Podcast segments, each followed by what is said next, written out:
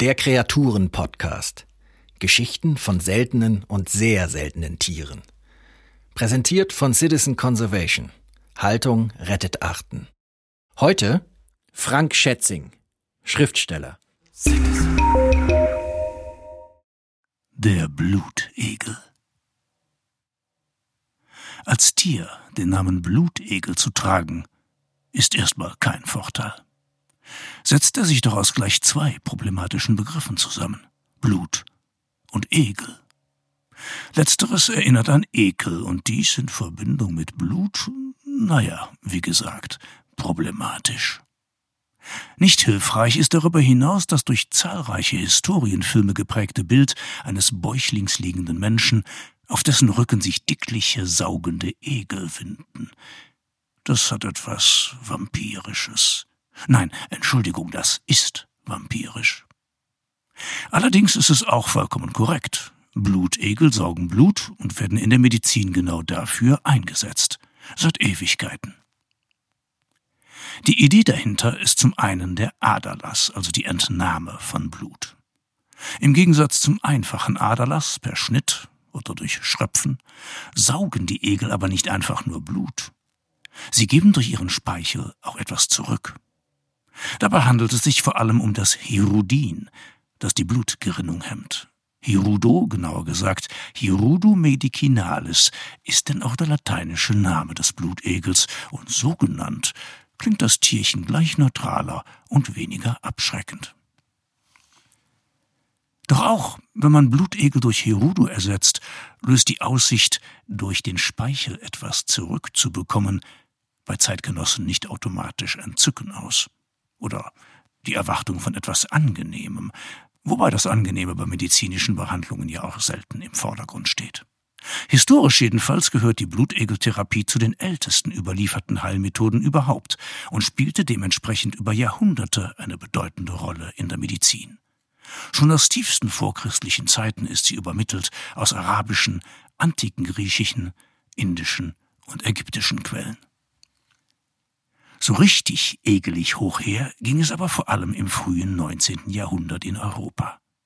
Ein französischer Arzt, der sehr einflussreich die Theorie vertrat, dass eigentlich alle Krankheiten von Entzündungen ausgelöst würden, setzte so sehr auf Aderlass und Blutegel, dass, na was wohl, die guten Hirudus irgendwann weggenutzt waren. Und davon haben sich die Bestände auch nie wieder richtig erholt. Der Hirudo steht in europäischen Staaten deshalb unter Naturschutz. Hier und dort gibt es wohl noch kleine Populationen. Dabei stellen Blutegel gar keine großen Ansprüche an ihren Wohnraum. Man liebt es eigentlich nur ruhig, nass und schlammig. Die erwachsenen Tiere erreichen bis zu 15 Zentimetern Länge und haben für Würmer eine lange Jugend und ein langes Leben. Erst mit drei werden sie geschlechtsreif und sie können 30 Jahre alt werden. Sie haben fünf Augenpaare, drei Kiefer und insgesamt fast hundert Zähne. Mit Hilfe sehr feiner Tastorgane merken sie, wenn irgendwo Bewegung in ihr stilles Gewässer kommt. Das deuten sie dann als herannahendes Futtertier und schwimmen dorthin, saugen sich, wenn die Prognose richtig war, an der Beute fest, sägen deren Haut mit vielen kleinen Zähnchen auf und fangen an zu trinken. Wenn man sie das lange genug tun lässt, das heißt so eine halbe, dreiviertel oder ganze Stunde, sind sie danach pappsatt und aufs vier- bis fünffache ihres vorherigen Gewichts angeschwollen. Sie lassen sich dann von ihrem Wirt abfallen und haben fürs kommende Jahr erstmal keinen Hunger mehr. Wie unfassbar praktisch. Wie viel Zeit könnte man sparen, wenn man nur einmal im Jahr einkaufen, kochen und essen müsste? Ein ganzer Monat extra käme da zusammen. Na gut, zwischenzeitlich wäre man kugelrund und würde weder in seine Hosen noch durch Türen hindurchpassen, aber darauf könnte man sich sicher irgendwie einstellen. Medizinisch spielt der Blutegel heute keine große Rolle mehr.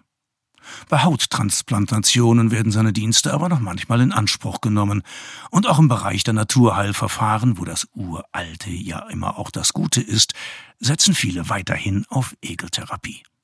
So kommt es, dass die Hirudos, in der Natur zwar selten geworden, als offiziell zugelassene Fertigarzneimittel gezüchtet werden und über Apotheken zu beziehen sind.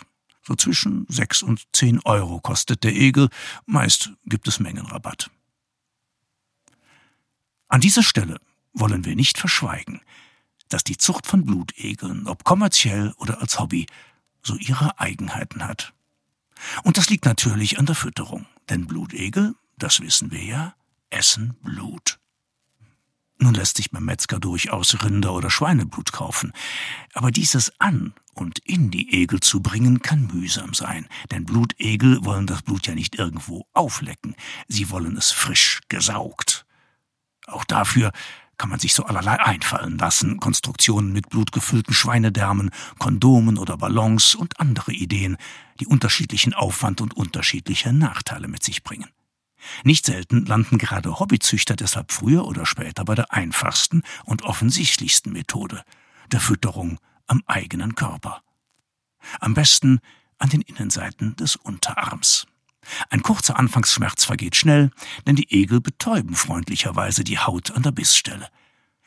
Durch die gerinnungshemmenden Eigenschaften des Hierodins blutet die Stelle noch ein, zwei Tage nach, was vielleicht nervt, aber allzu oft muss sich so ein Hurudo ja auch nicht satt saugen. Einen Haustieregel darf man als Halter oder Halterin natürlich füttern, so oft man möchte. Zur offiziellen medizinischen Behandlung darf jeder Hirudo aus Hygienegründen aber nur einmal benutzt werden. Danach muss man ihn leider töten. Einige Züchter haben deshalb Rentnerteiche, ja, so heißen die wirklich, für bereits verwendete Egel eingerichtet, in denen die Tiere bis zu ihrem natürlichen Ende weiterleben dürfen. Wegen der Gefahr, dass kontaminiertes Blut von dort sonst wohin gelangen könnte, wurden solche Anlagen zeitweilig verboten, aber nach Protesten von Hirudo-Freunden fand man schließlich einen Kompromiss mit den Behörden. Die Egel müssen jetzt zuerst acht Monate lang in Quarantäne. Danach dürfen sie Rentner werden im Rentnerteich. Danke fürs Zuhören. Das war ein Podcast von Citizen Conservation. Haltung rettet Arten. Eine Initiative zum Aufbau koordinierter Erhaltungszuchten gegen das Artensterben. Text Ulrike Sterblich.